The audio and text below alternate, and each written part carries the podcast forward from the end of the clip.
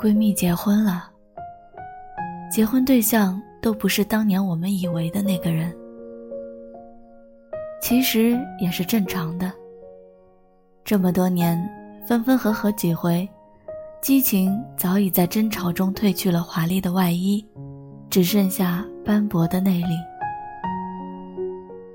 在他结婚前夕，偶然说起旧事，我才得知，他分手的那个夜里，他平静的，像是在说别人的事儿。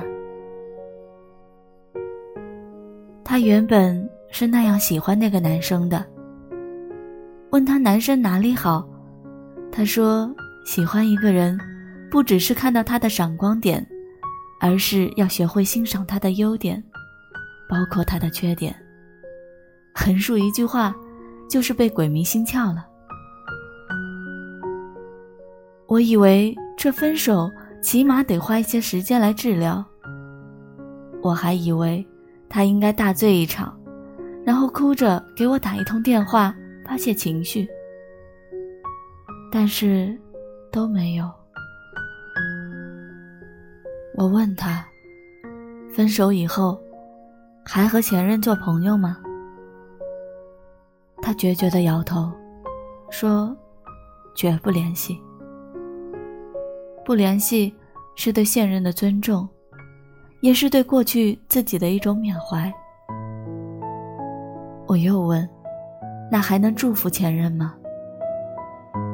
闺蜜很直白的说：“我可没那么大度，我希望他过得不幸福。”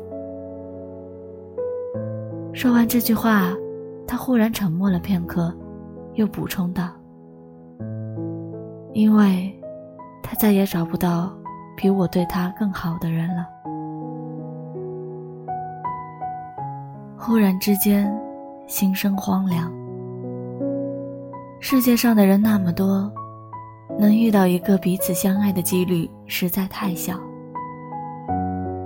多少次拿起手机，想要拨出烂熟于心的电话号码，又颓然放下，因为知道不能够，不可以。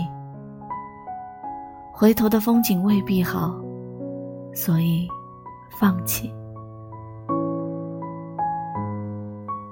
你们呢？前任的电话号码还记得吗？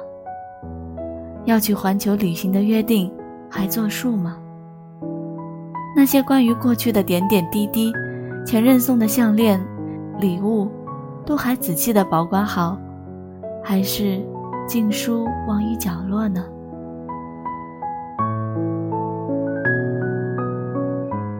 闺蜜挽着新郎官的手走过众人面前时。巧笑言兮，眉眼中自有一种幸福的洋溢。看来等不到曾经的白马王子来屠龙，上天也安排了另外一个盖世英雄，脚踏七彩祥云来迎接他。其实婚礼那天，他的前任也到场了，只是没有入场，包了礼金，匆匆的离去。再后来，没到半年，男生也结婚了。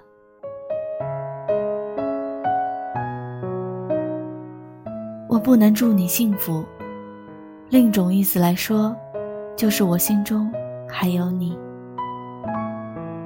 张小娴曾经说过，爱情的反面不是恨，而是冷漠。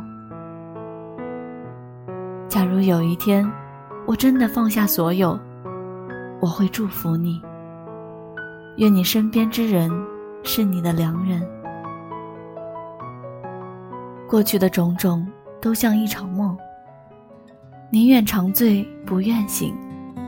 可终究，清醒之后，你我天各一方，走向了不同的方向。唯一值得庆幸的是，回首来时路，一路走来。幸而有你，也不算孤独。